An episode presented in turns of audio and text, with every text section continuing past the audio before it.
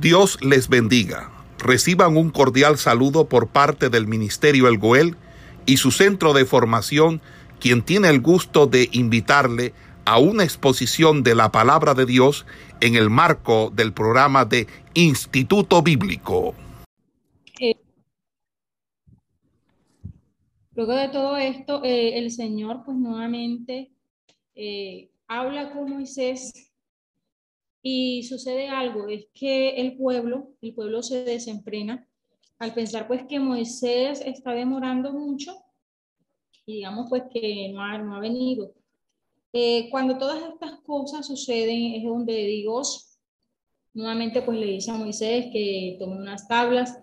Eh, en estas tablas, las primeras tablas que Dios da a Moisés eh, eran escritas directamente por el Señor. Luego estas tablas en las que Moisés nuevamente escribe, pues digamos que ya no escribió el Señor, sino Moisés. Entonces, aquí se habla pues de, de, de cómo el Señor nuevamente ratifica su pacto con el pueblo de Israel. Entonces, una de las ceremonias más solemnes de la historia pues de las doce tribus eh, es esto, cómo ellos establecen ese pacto que se ratifica con el Señor y cómo son unidos a Jehová.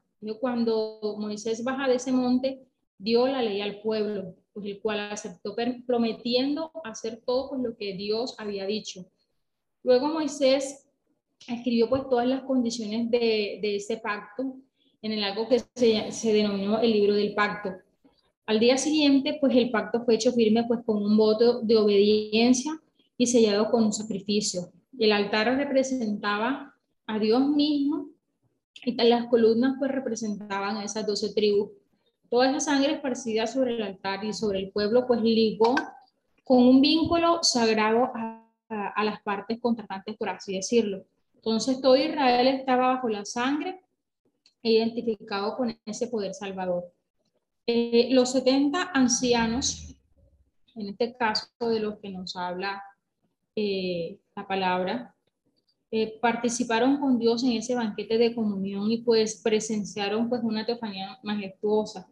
Así fue ratificado el pacto del Sinaí y señaló pues el cumplimiento de esa promesa divina que Dios eh, tomaría a este pueblo por su pueblo y él sería su Dios. Eso lo podemos ver en Éxodo 7.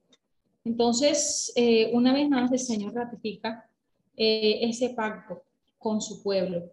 Ahora, del capítulo 32 al 34, digamos que se forma un paréntesis en toda la historia de la construcción del tabernáculo. Eh, y pues esta sigue cronológicamente pues lo que es el relato del pacto de la ley. Ahora vamos a considerar eh, algunas, algunos aspectos importantes eh, pues para todo lo que el Señor hizo y digamos que antes de llegar a ese paréntesis. Entonces el capítulo 31 nos habla de cómo eh, el pueblo, después de menos de 40 días, por, haber, eh, por decirlo así, después de haber prometido de que ellos seguirían al Señor, de que ellos serían un pueblo santo, eh, el pueblo se va, digamos así, por esas costumbres a las que anteriormente estaba y quebrantan ese pacto con el rey divino. Entonces, mientras Moisés estaba en ese monte con Jehová, la gente israelita se cansó de esperar a su líder y pidió a Aarón que le hiciera una, una representación visible de la divinidad. Eh, recuerden que ya Dios les había dado anteriormente los mandamientos y se pone de manifiesto eh, la tendencia eh, idólatra del corazón humano, de que muchas veces no se contenta con un Dios invisible, sino que siempre quiere tener eh, siempre un Dios a quien pueda ver y a quien pueda palpar. Entonces Israel quería servir a Dios por medio de una imagen y la hizo pues probablemente en la forma del dios egipcio. Recuerdan pues que estos dioses a los que ellos estaban acostumbrados a ver, algunos tenían formas de, de toro y de hecho eh, así fue que lo hizo Aarón. Entonces no se sabe pues si Israel quería prestar un culto al dios egipcio o simplemente pues querían representar a Dios en forma de un becerro. Ahora, todo esto nos muestra de que el hombre necesita más que la ley de Dios en tablas de piedra, pues precisa de un nuevo corazón. Entonces Israel por su rebelión dejó de ser ese pueblo de Dios. Eh, al hablar con Moisés en, el capítulo 32, versículo 7, el Señor se refiere, ya no se refiere como mi pueblo, sino que le dice a Moisés, entonces Jehová dijo a Moisés, anda, desciende, porque tu pueblo que sacaste de la tierra de Egipto se ha corrompido. Entonces el Señor dice, tu pueblo, no dice mi pueblo. Al mirar cómo este pueblo, por esa disposición idólatra de su corazón, se aparta de él. Ahora, eh, el hecho de que Aarón consintiera y colaborara en la idolatría también nos muestra eh, parte de debilidad y de cobardía eh, por parte de Aarón. Él era el hermano de Moisés y su colaborador, pero esas excusas pues que dio eh, cuando mm, Moisés le pregunta a, a, Aarón por qué hiciste pecar a este pueblo, qué ha hecho este pueblo que le hiciste pecar. Él simplemente dijo que había echado todo y que de allí pues había salido un becerro. Pero si nosotros nos, fijamos eh, en el verso, eh, ahí en la parte donde él dice que toma un buril en el verso 4 eh, del capítulo 32, dice, y él, los, y él les tomó de las manos de ellos y le dio forma con buril e hizo de ellos un becerro de fundición. Entonces, podemos ver aquí eh, cómo eh, él pone excusas ante todo esto y pues de alguna manera representa también parte de lo, de, de lo que es el ser humano cuando, digamos, comete pecado, hay una debilidad y cobardía y siempre pues se ponen excusas. Ahora, todo esto fue un intento, digamos, de echar la culpa al pueblo y a la casualidad. Ahora, eh, en el capítulo 32, del verso 7 al 14, vemos cómo eh, Dios eh, empieza a comentarle a Moisés cómo ese pueblo se ha apartado tan rápidamente. Dice, pronto se han apartado del camino que yo les mandé. Eh, en el verso 9 dice, dijo más Jehová Moisés, yo he visto este pueblo que por cierto es pueblo de dura servicio. Ahora pues déjame que se enciendan y en ellos y los consuma y de ti yo haré una nación grande. Así pues esto también nos recuerda eh, ese poder de la intercesión, así como hablábamos eh, anteriormente en el, en el libro de Génesis, como Abraham muchas veces fue ese intercesor. Así vemos estas características en Moisés Dice que pues eh, él fue informado de ese pecado y Moisés demostró pues su grandeza. Dios lo probó amenazando de destruir a Israel y hacer en cambio un gran pueblo de él. Pero Moisés se negó a buscar algo para sí mismo. Más que todo oró por su pueblo basándose, basando esa intercesión más que nada en la naturaleza de Dios y en su palabra. Eh, dentro de este espacio, digamos que Moisés apeló a tres, a tres cosas. Pues primeramente, recalcó que al Señor que los israelitas, a pesar de su pecado, eran su pueblo, puesto pues que él mismo los había sacado de Egipto. Y también pues demostró esa preocupación por el honor de, Dios. Si él destruía a los israelitas, los egipcios pues eh, habían atribuido de que solamente los sacó para matarlos en el desierto. Y eh, lo otro es que le recordó a Dios las promesas dadas a los patriarcas, creyendo pues en su fidelidad eh, por medio de la intercesión de Moisés y su fe, Israel fue salvado de la destrucción. Entonces muchas veces también necesitamos esos intercesores como Moisés hoy en día que se paren en la brecha. Dice eh, así el verso 11, entonces Moisés oró en presencia de Jehová su Dios y dijo, oh Jehová, ¿por qué se encenderá tu furor contra tu pueblo que tú sacaste de la tierra de Egipto con gran poder y, mano, y con mano fuerte? Porque han de hablar los egipcios diciendo, para mal los sacó, para matarlos en los montes y para raerlos de sobre la faz de la tierra. Vuélvete del ardor de tu ira y arrepiéntete de este mal contra tu pueblo Aquí la parte pues que le recuerda la promesa, acuérdate de Abraham, de Isaac y de Israel, tus siervos, a los cuales has jurado por ti mismo y le has dicho, yo multiplicaré vuestra descendencia como las estrellas del cielo y daré a vuestra descendencia toda esta tierra que he hablado y la tomarán por heredad para siempre. Entonces, eh, recordamos cómo eh, Moisés utiliza pues todas estas cosas para interceder ante el Señor por el pueblo. Ahora, eh, el pueblo de Israel obviamente es castigado. Entonces, esa rebelión que cometió Israel le acarreó ese castigo a pesar pues, de la intercesión y de la misericordia de Dios. Los israelitas tenían que aprender, pues, primeramente, que no es una cosa insignificante menospreciar esa revelación de un Dios santo y de violar su pacto, digamos, con, con ligereza. Ahora, primero tuvieron que ver cómo las tablas de la ley fueron rotas, un acto que simbolizó que la idolatría de ellos había anulado el pacto.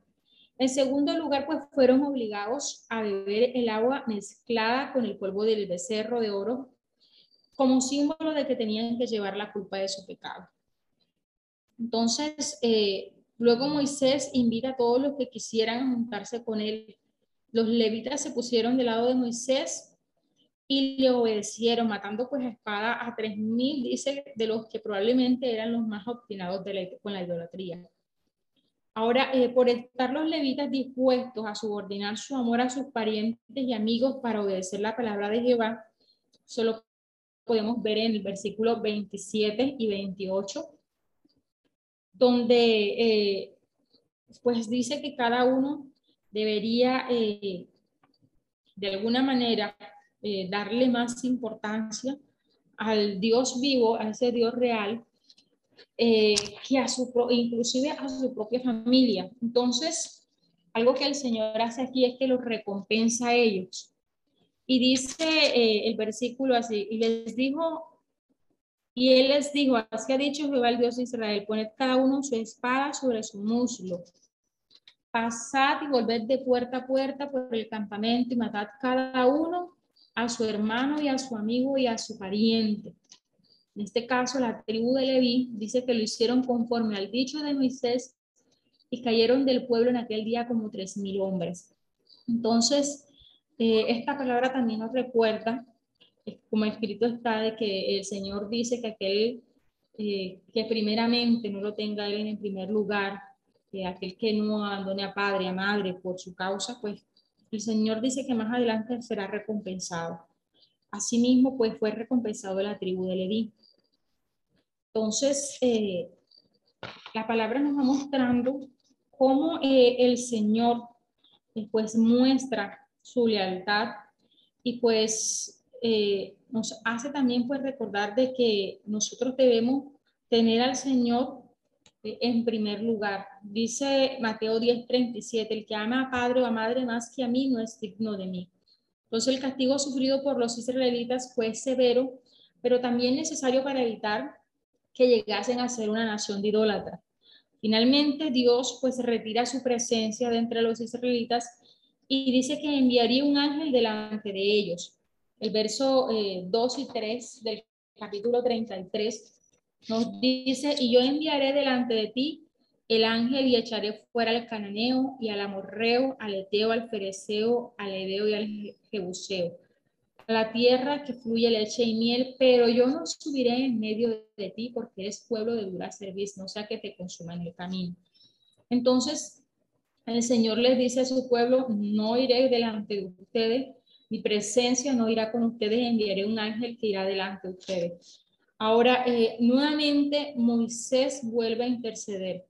En el versículo 30 de este capítulo, eh, Moisés eh, intercede y le pide pues al Señor nuevamente que perdone el pecado del pueblo, pues, que lo restaure espiritualmente digamos que Moisés estaba pues tan preocupado por el pueblo de que aún él le dice al Señor y dice, Señor, si es posible, eh, quita mi nombre del libro, de, la, de, de tu libro, ráelo de tu libro, pero en realidad perdona a este pueblo.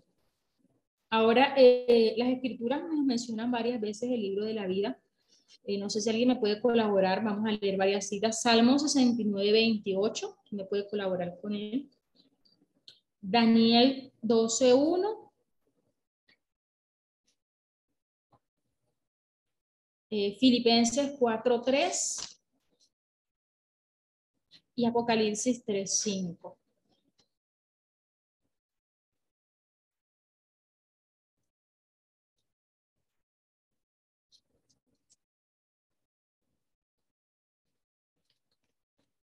Bueno, vamos a leer eh, Salmo 69, 28. Amén, Lilo. ¿Lo puedo leer, Lilo? Sí, claro. Sean raídos del libro de los vivientes y no sean escritos entre los justos. Ok, listo, Entonces, pues aquí Moisés ya tenía conocimiento de este libro eh, de la vida. Daniel 12.1 lo tiene.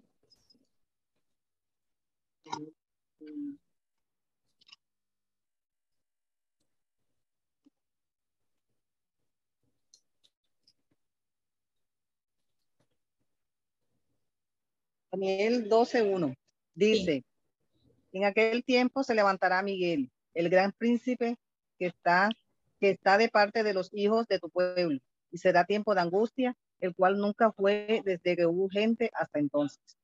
Pero en aquel tiempo será libertado tu pueblo y todos los que se hayan escritos en el libro. Ok. Es el 4.3. Amén. Asimismo te ruego también a ti, compañero fiel, que ayudes a estas que combatieron juntamente conmigo en el Evangelio, con Clemente también y los demás colaboradores míos, cuyos nombres están en el libro de la vida. Amén. Apocalipsis, Apocalipsis 3.5 dice, el que venciere será vestido de vestiduras blancas y no borraré su nombre del libro de la vida y confesaré su nombre delante de mi Padre y delante de sus ángeles. Amén. Entonces, pues, eh, este libro de la vida, que se menciona varias veces en la palabra, digamos que es el registro o la lista de los ciudadanos del reino de Dios. Traer el nombre de una persona de la lista significa, pues, separarla de la comunión con Dios y privarla de su parte en su reino y entregarlo a la muerte.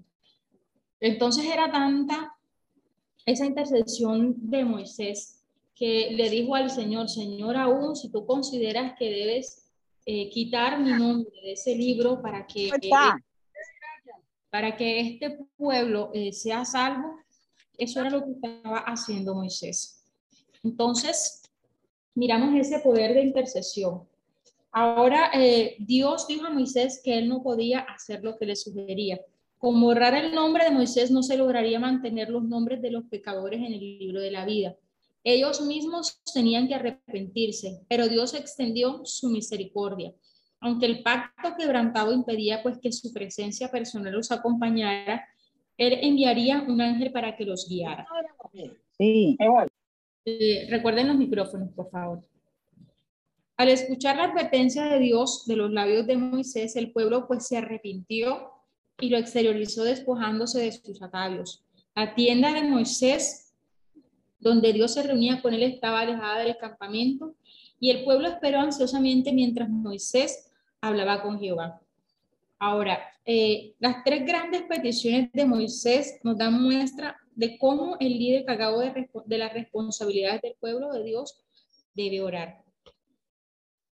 Entonces, eh, vemos la responsabilidad tan grande pues, que tenía Moisés y él, digamos que le pidió esas tres cosas esas tres cosas que pidió eh, al Señor, pues pidió primeramente eh, para sí mismo que Dios le concediera un conocimiento de, las intenciones y propósitos divinos que Dios tenía. Y pues pidió por su pueblo. Pues no bastaría pues que la presencia de un ángel entre los israelitas, ni tampoco pues la entrada de Israel en la tierra prometida. Necesitaban pues la presencia de Jehová mismo, eh, en el versículo 15 y 16 podemos ver, dice, y Moisés respondió, si tu presencia no ha de ir conmigo, no nos saques de aquí. Dice, ¿y en qué se conocerá aquí que he hallado gracia en tus ojos, yo y tu pueblo, sino en que tú andes con nosotros y que yo y tu pueblo seamos apartados de todos los pueblos que están sobre la faz de la tierra?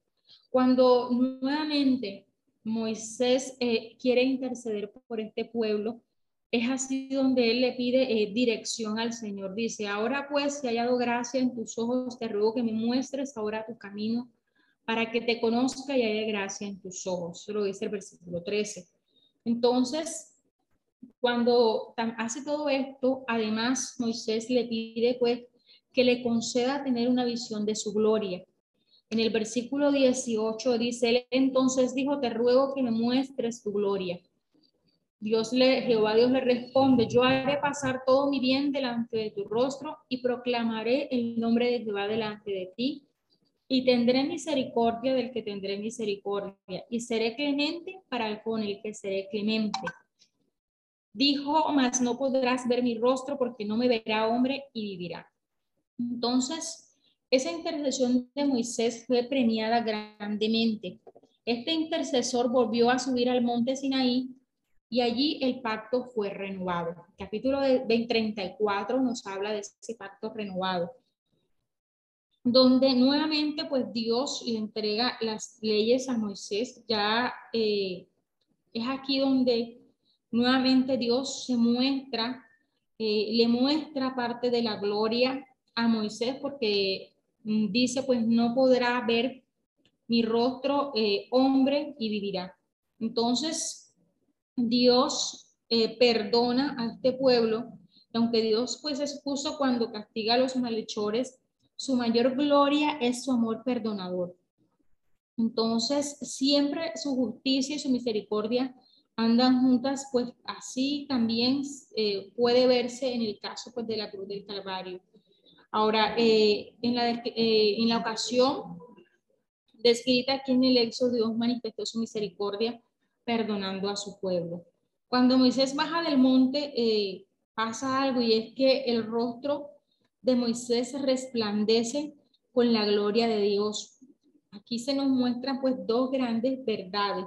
Primeramente, eh, la hermosura de carácter y esa fuerza espiritual vienen de esa comunión íntima con Dios.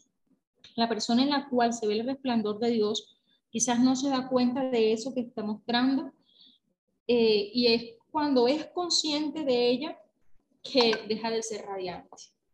muchas veces eh, el Señor, cuando estamos en esa presencia, vamos a encontrar eh, que nos van a decir, mira, pero ¿qué tienes en el rostro que te ves diferente? Y eso pues solamente eh, viene de esa, de estar en esa presencia y de esa búsqueda con el Señor. Entonces, Luego de que el pacto es renovado en el capítulo 34, eh, el Señor eh, le, dice a Moisés, a lista de dos tablas de piedra como las primeras, escribiré sobre estas tablas palabras que estaban en las primeras que quebraste. Prepárate pues para mañana y sube de mañana al monte Sinaí, preséntate ante mí sobre la cumbre del monte.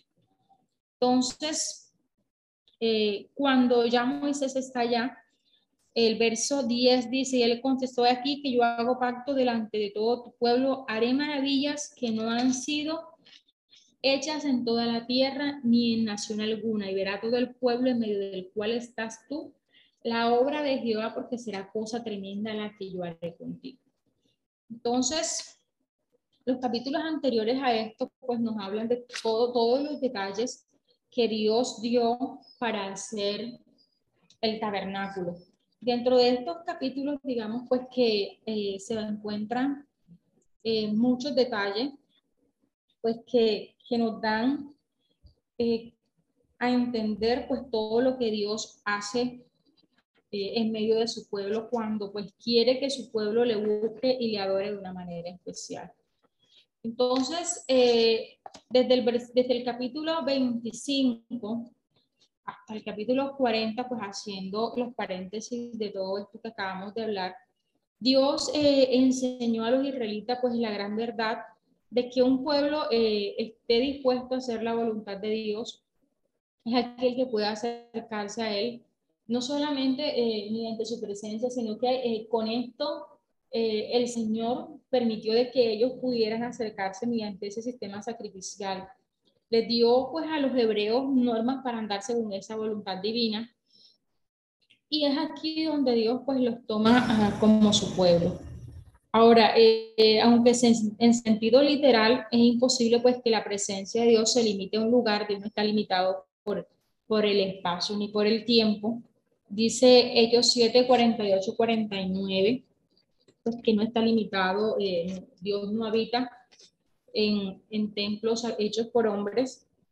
En este caso, pues el Altísimo se manifiesta de una manera especial eh, en su templo. El tabernáculo pues servía para recordar al pueblo de que poseía la dicha incomparable de tener a Jehová en medio de Israel. En medio de aquella carpa, pues moraba Dios como rey de su pueblo y recibía el homenaje de su culto. Ahora, había una diferencia eh, entre, lo que, entre Dios y los otros dioses. Dios se diferenciaba de los dioses paganos, pues porque Dios habitaba con su pueblo. Y Dios pues quería manifestar su presencia en ese tabernáculo. Eh, en el tabernáculo vamos a, encontrar unos aspectos importantes de esos 13 capítulos que se dedican pues al relato de su construcción y descripción. Eh, el tabernáculo tenía como tal unos propósitos. El primer propósito pues que tenía era proporcionar ese lugar donde Dios podía morar con su pueblo. Allí ese rey invisible podía encontrarse pues con los representantes de su pueblo y ellos con él. Ese tabernáculo pues le recordaba a los israelitas que Dios les acompañaba en su peregrinaje. Ellos también, eh, el tabernáculo pues les recordaba que eh, ser el centro eh, de la vida religiosa, moral y social. Esa tienda siempre estaba ubicada en medio del campamento de las doce tribus y era el lugar de sacrificio y el centro pues de la celebración de las fiestas nacionales. Eh, el pueblo de Israel, pues Dios también les dio eh, mandatos conforme a las fiestas que debían pues eh, realizar. Y pues también una de las cosas del propósito era representar esas grandes verdades espirituales que Dios deseaba grabar en la mente de su pueblo, tales como su majestad, la santidad, Dios es un Dios próximo, no es un Dios lejano, y cómo también nosotros podemos acercarnos a ese Dios santo. Todos los objetos y ritos del tabernáculo pues también prefiguraban las realidades cristianas y desempeñaban pues un papel importante en preparar al pueblo de Dios para recibir esa obra sacerdotal de Cristo. Entonces el tabernáculo, eh, digamos pues que se tenía varios nombres. Por la regla general se llamaba la tienda o el tabernáculo, pues eh, su cubierta exterior pues se asemejaba a una carpa. También se denominaba el tabernáculo de reunión, porque allí Dios se reunía con su pueblo. Eso lo podemos ver en el versículo 40, del 42 al 44 del capítulo 29. Y pues este contenía el arte y las tablas de la ley, se llamaba el tabernáculo del testimonio. Eso también lo podemos ver en el capítulo 38, versículo 21. Y él testificaba de la santidad de Dios y la pecaminosidad del hombre.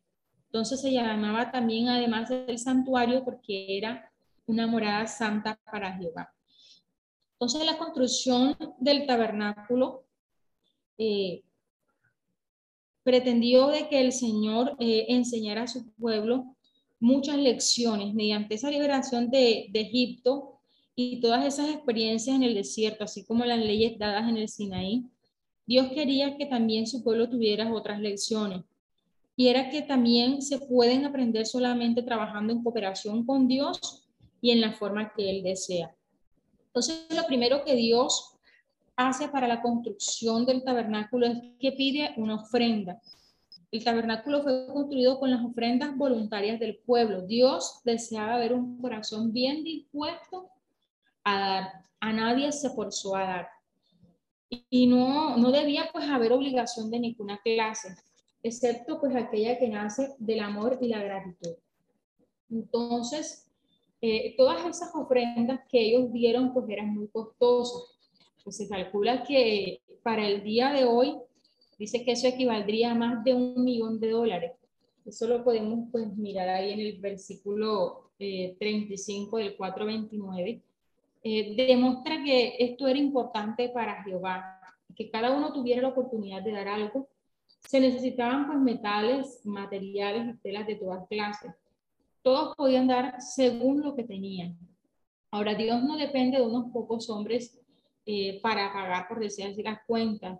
Y Dios desea que todos tengamos esa posibilidad y ese gozo y esa emoción y digamos pues la bendición de compartir todo lo que tenemos.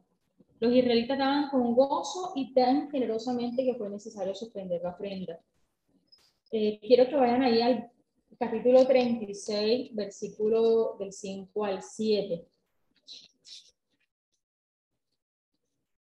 Dice, y hablaron a Moisés diciendo, el pueblo trae mucho más de lo que se necesita para la obra que Jehová ha mandado que se haga. Entonces Moisés mandó pregonar por el campamento diciendo, ningún hombre ni mujer haga más para la ofrenda del santuario. Así se le impidió al pueblo hacer, ofrecer más, pues tenía material abundante para hacer toda la obra y sobraba. Dentro de este eh, capítulo rescatamos ese verso 21 que dice, y vino todo varón a quien su corazón estimuló, y todo aquel a quien su espíritu le dio voluntad con ofrenda a Jehová para la obra del tabernáculo de reunión y para toda su obra y para las sagradas vestiduras. Vinieron así hombres como mujeres, todos los voluntarios de corazón, trajeron cadenas, zarcillos, anillos y brazaletes y toda clase de joyas de oro y todos presentaban ofrenda de oro a Jehová. Entonces, algo que podemos mirar de todo esto es que Dios eh, deseaba que su pueblo también participara de esto, pero de forma voluntaria. Algo que también podemos ver en toda la construcción del tabernáculo es que además de, de pedir pues de las posesiones que ellos tenían de forma voluntaria, Dios necesitaba las habilidades el conocimiento pues, y la labor de ellos. En estos capítulos podemos ver pues, cómo las mujeres empleaban sus manos para hilar telas primorosas. También eh, vemos cómo el llamamiento de Besalel y Aholiab para que ellos construyeran eh, todas las cosas para el Señor. Eh, dice la palabra pues que ellos fueron llamados por el Señor y el Señor les había ungido pues con ese con un espíritu para que ellos pudieran proyectar los diseños, pudieran trabajar los metales y enseñar a otros. Entonces Dios da ministerios especiales a algunos y trabajos para todos. Entonces, cuando eh, el Señor llamó a Besalel y a Olía, pues eso lo podemos ver en el versículo 30 al 35 del capítulo 35, podemos ver que Dios eh, permitió que todos ellos trabajaran de manera conjunta. Ahora, eh, no todos podemos hacer, eh, el Señor nos ha explicado a través de, digamos que de, de semejanzas, pues todo lo que es, el cuerpo de Cristo. Algunos, pues, eh, dice el Señor, la cabeza es Cristo, algunos son manos, otros son pies. De esta misma manera, el Señor escogió dos ministerios específicos, llamó a Besalel y a Oliab para que ellos pudieran enseñar y pudieran trabajar de esta manera. Pero a todos en general Dios les dio la oportunidad de que eh, trabajaran para la construcción del tabernáculo. Ahora, ¿quién hizo el diseño del tabernáculo? La palabra nos enfatiza mucho en que Dios le mostró eh, a Moisés todos los detalles de cómo sería eh, el tabernáculo. Entonces lo vemos en el versículo 9 del capítulo 25, capítulo 40, en el 26. Y pues también nos enseña una, una gran lección de que es Dios mismo quien dicta los pormenores relacionados con el culto verdadero, o sea, cómo debemos adorarle, cómo debemos de buscar la presencia de Dios. Es Dios quien al construir el tabernáculo estrictamente, pues conforme eh, Moisés construyó todo estrictamente conforme a los mandatos que Dios le había dado. Y los israelitas fueron recompensados, pues la gloria del Señor llenó con su nube y permaneció sobre ese tabernáculo.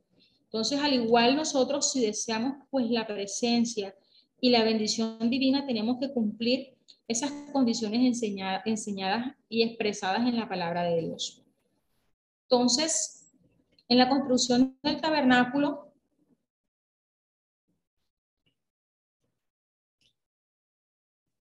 Dios utilizó muchos materiales y podemos ver aquí eh, oro, plata, bronce, eh, madera de acacia, pieles, eh, pues que pieles de carnero, pieles de, de tejones.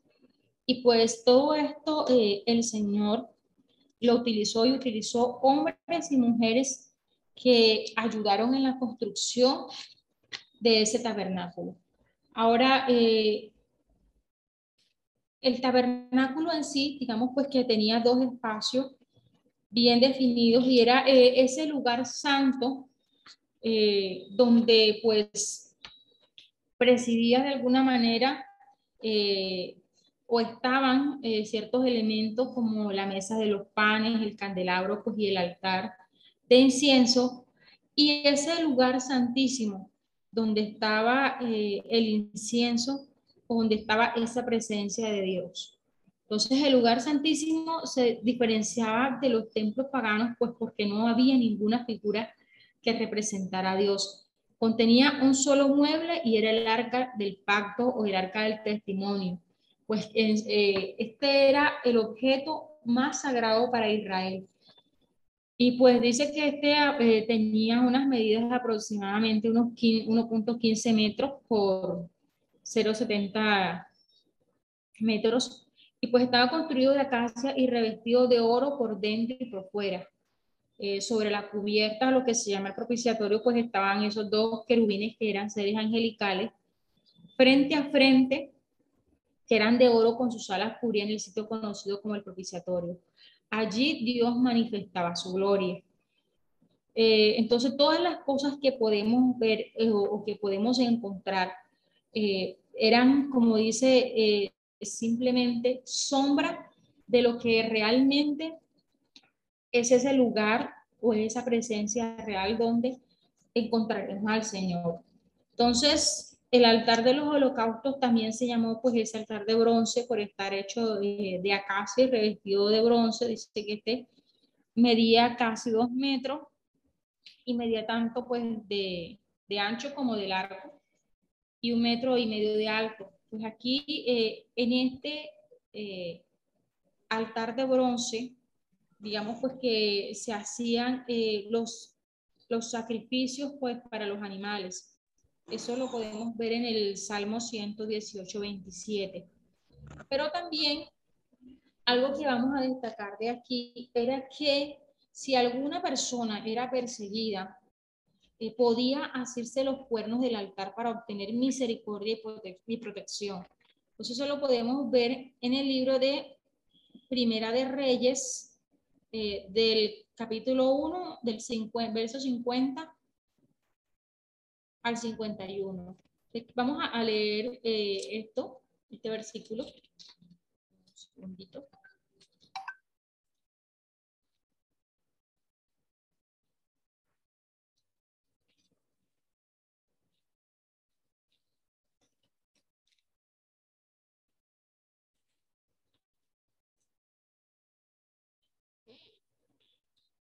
Dice, mas Adonías, temiendo de la presencia de Salomón, se levantó y se fue y se asió de los cuernos del altar.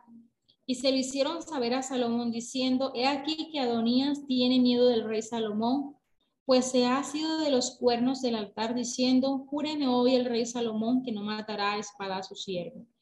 Entonces, esto también tenía eh, ese significado de aquel que era perseguido podía llegar hasta los cuernos del altar para obtener o pedir misericordia y protección. Entonces, sobre este altar también se presentaban los sacrificios. Este era el fin de este altar. Ahora, eh, probablemente la fuente de bronce o el lavacro fue hecho pues completamente de metal. Eh, la Biblia no nos da todos los detalles o pormenores de este, pues eh, nos da como que ideas de cómo debería ser, pero algo que, que es bien eh, importante era que los sacerdotes estaban obligados a lavarse eh, en esta fuente antes de ofrecer sacrificios o, entregar o entrar al lugar santo. Eh, si no lo hacían, pues podían ser causas causas de muerte.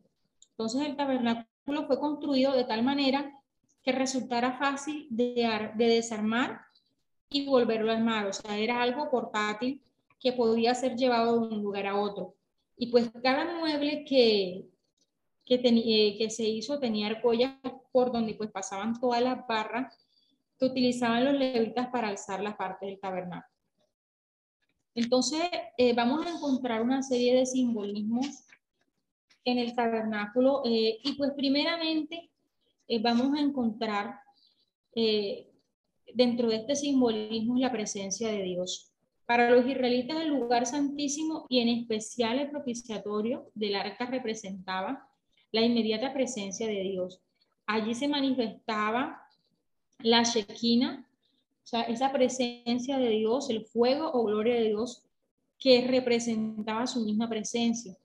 Y a esta cubierta se denominaba el propiciatorio, pues allí el más perfecto acto de expiación era realizado una vez por año por el sumo sacerdote. Las figuras de los querubines con alas extendidas hacia arriba y la cara, pues, eh, de cada uno vuelta hacia la cara del otro representaban esa reverencia y culto a Dios. El arca pues contenía las dos tablas de la ley, una vasija con maná. Más tarde pues se incluyó la vara de Aarón. Todos ellos recordaban a Israel el pacto y el amor de Jehová. Y las tablas de la ley simbolizaban esa santidad de Dios y la pecaminosidad del hombre. Entonces también podemos ver que el velo que separaba el lugar santísimo del lugar santo y excluía pues a todos los hombres con excepción del sumo sacerdote, recalcaba que Dios es inaccesible al hombre pecador. Solamente por medio del mediador nombrado por Dios y del sacrificio del inocente podía el hombre acercarse a Jehová. Entonces, solamente a través de hoy, nosotros a través de Cristo, quien es nuestro propiciatorio, por así decirlo, eh, podemos nosotros llegar a esa presencia del Señor. Entonces, podemos ver aquí en Romanos 3:25 cómo eh, el apóstol nos recuerda esa parte donde nosotros somos ese propiciatorio, Cristo es ese propiciatorio. Eh, Romanos 3:25, vamos a, a leer esta parte de la escritura.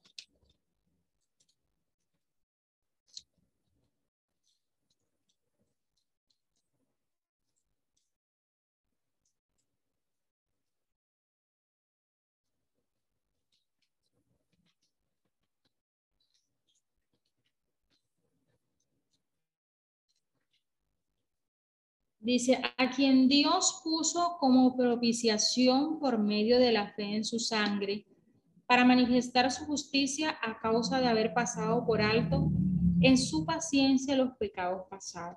Entonces, podemos ver aquí cómo Cristo es figura de ese propiciatorio.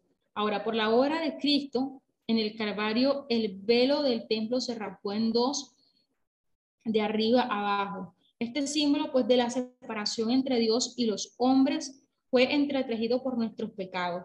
Ahora está roto y los creyentes pues tienen acceso a la presencia de Dios.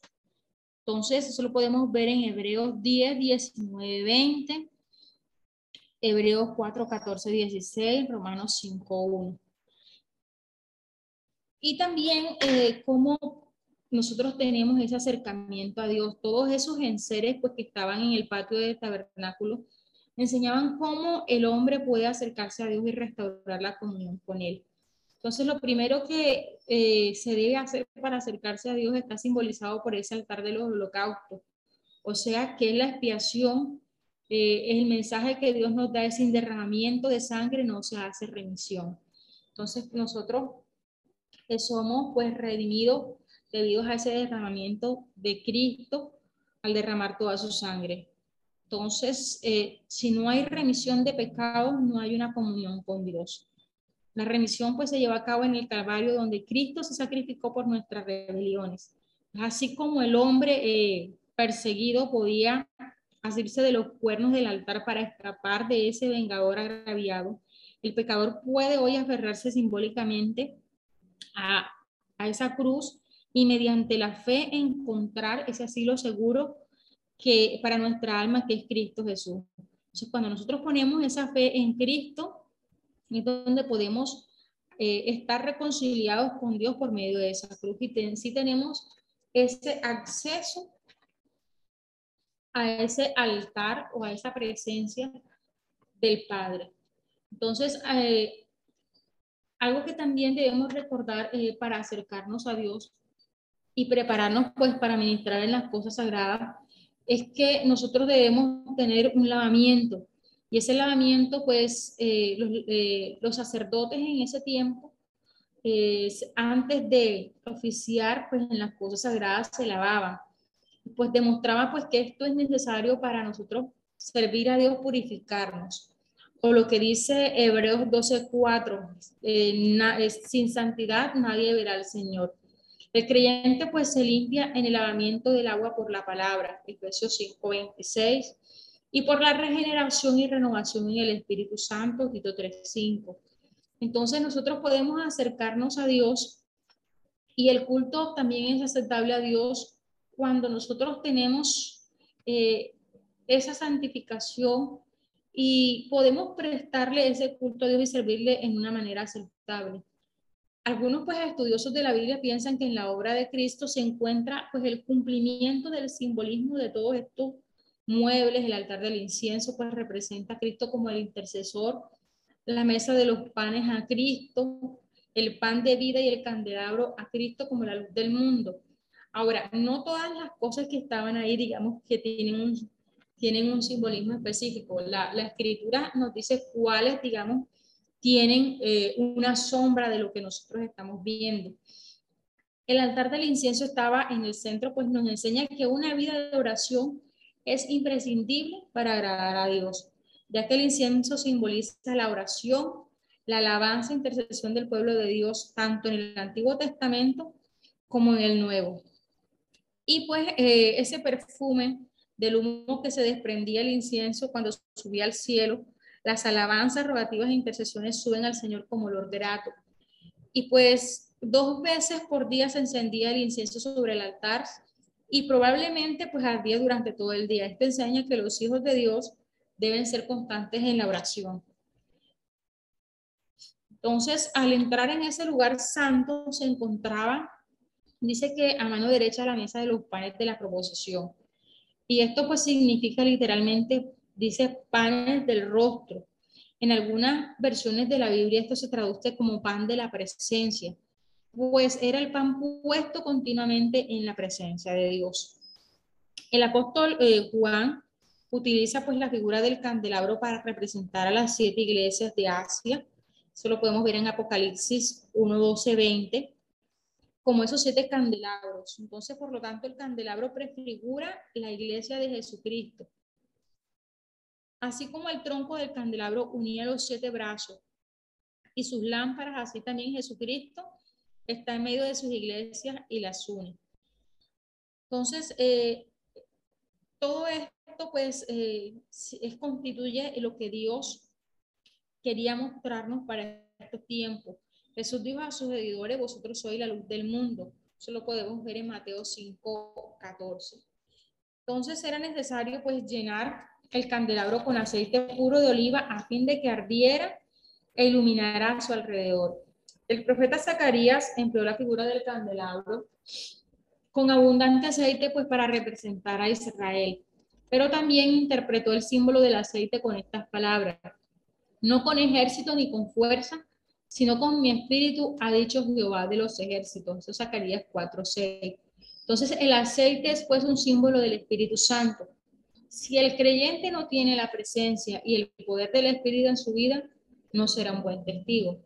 Entonces, todos los días, un sacerdote traía aceite fresco para el candelabro, de modo que la luz ardiera desde la tarde hasta la mañana. Asimismo, el creyente necesita recibir diariamente el aceite del Espíritu Santo, pues para que alumbre su luz delante de los que andan en la oscuridad espiritual. Y el Hijo de Dios, la idea central del tabernáculo era que Dios habitaba entre su pueblo. Su plena realización se encuentra en la encarnación de Cristo.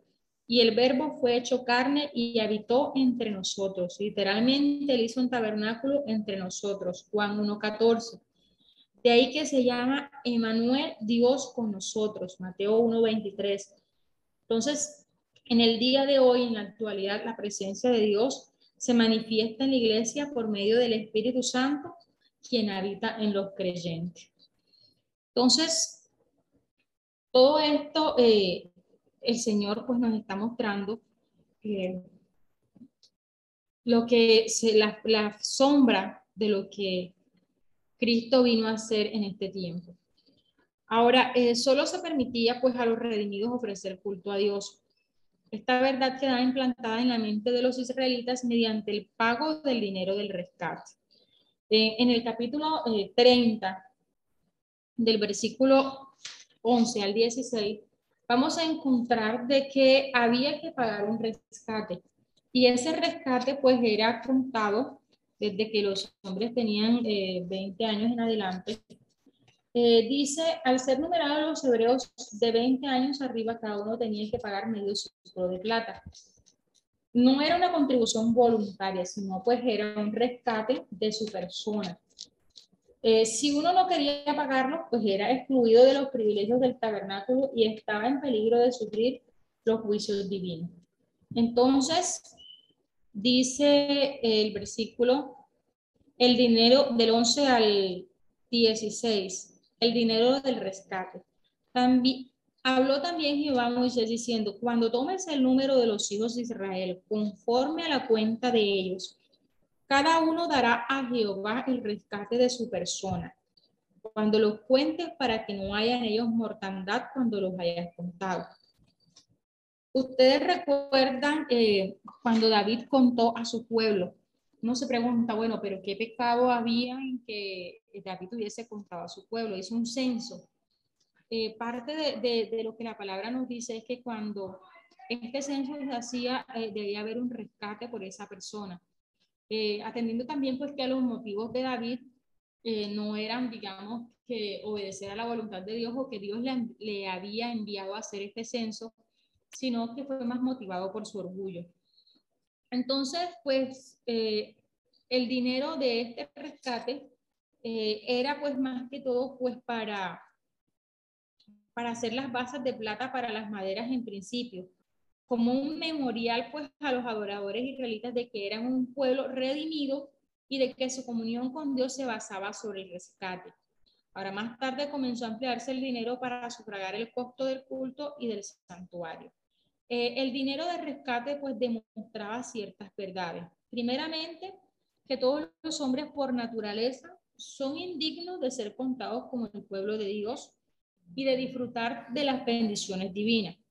Dice Romanos 3:23, por cuanto todos pecaron y están destituidos de la gloria de Dios. Así que cada uno de nosotros debe ser redimido. En segundo lugar, todos eran redimidos por la misma suma medio ciclo de plata. Ni el rico ni el pobre, a nadie se le iba a disminuir esa cantidad. Eso pone a la humanidad a un mismo nivel, no hay diferencia, dice, no hay acepción de personas y todos valen por igual delante del Señor. Tanto los ricos, los pobres, los talentosos, los ignorantes, todos necesitamos el mismo rescate y ser rescatados por Cristo. Y nos habla acerca del rescate verdadero. La suma era tan pequeña, pues que dice que era evidente que era solo un simbolismo de ese rescate. Y dice la palabra, sabiendo que fuiste rescatados no con cosas corruptibles como oro y plata, sino con la sangre preciosa de Cristo. Primera de Pedro 1, 18, 19. Ahora, probablemente el dinero del rescate era el mismo impuesto que se le exigía a nuestro Señor en Mateo 17, 24, 27. Jesús indicó que él como hijo estaba exento, pero mandó a Pedro que se tomara una moneda de la boca de un pez y le dijo, dáselo por mí y por ti. Y también pues nos habla del motivo de consagrarse al Señor y llevar una vida santa. Dado que todos los creyentes son comprados por precio, deben glorificar a Dios en su cuerpo y en su espíritu, los cuales son de Dios. Primera de Corintios 6, 19, 20. Y la gloria en el tabernáculo. En el capítulo 40, 34 al 38, Israel cumplió al pie de la letra las instrucciones divinas en cuanto a la construcción del tabernáculo. Cuando Moisés terminó su labor, la nube que había guiado a Israel se acercó y descansó sobre el tabernáculo como una manifestación visible de esa presencia de Dios y allí permaneció. Ahora, cuando Moisés procuró entrar en ese lugar santo, no pudo hacerlo. Tanto la nube como la gloria eran demasiado fuertes. La gloria mayor del tabernáculo no se encontraba en las cortinas magníficas, ni en el oro, ni en la plata, sino en la presencia del Dios viviente. Pues así, el libro de Éxodo termina con el cumplimiento de esa promesa de Dios.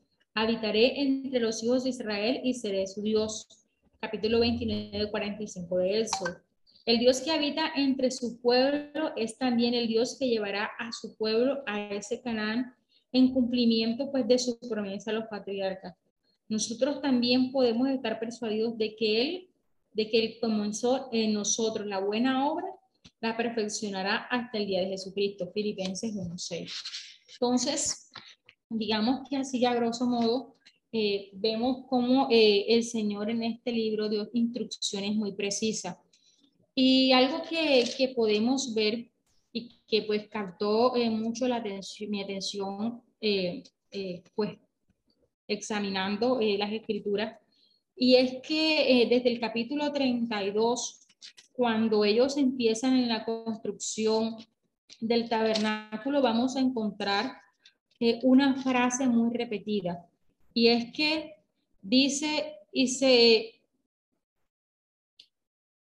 un segundito. Y se repite muchas veces en diferentes partes. Y es que eh, ellos hacían, dice, como Dios, como Jehová lo había mandado Moisés. El capítulo 39, en el versículo 5, en el versículo 7, en el versículo 21, en el versículo 26, en el versículo 40, 16, 19, 21, 23, 13, vamos a encontrar repetida esta frase, como Jehová había mandado a Moisés.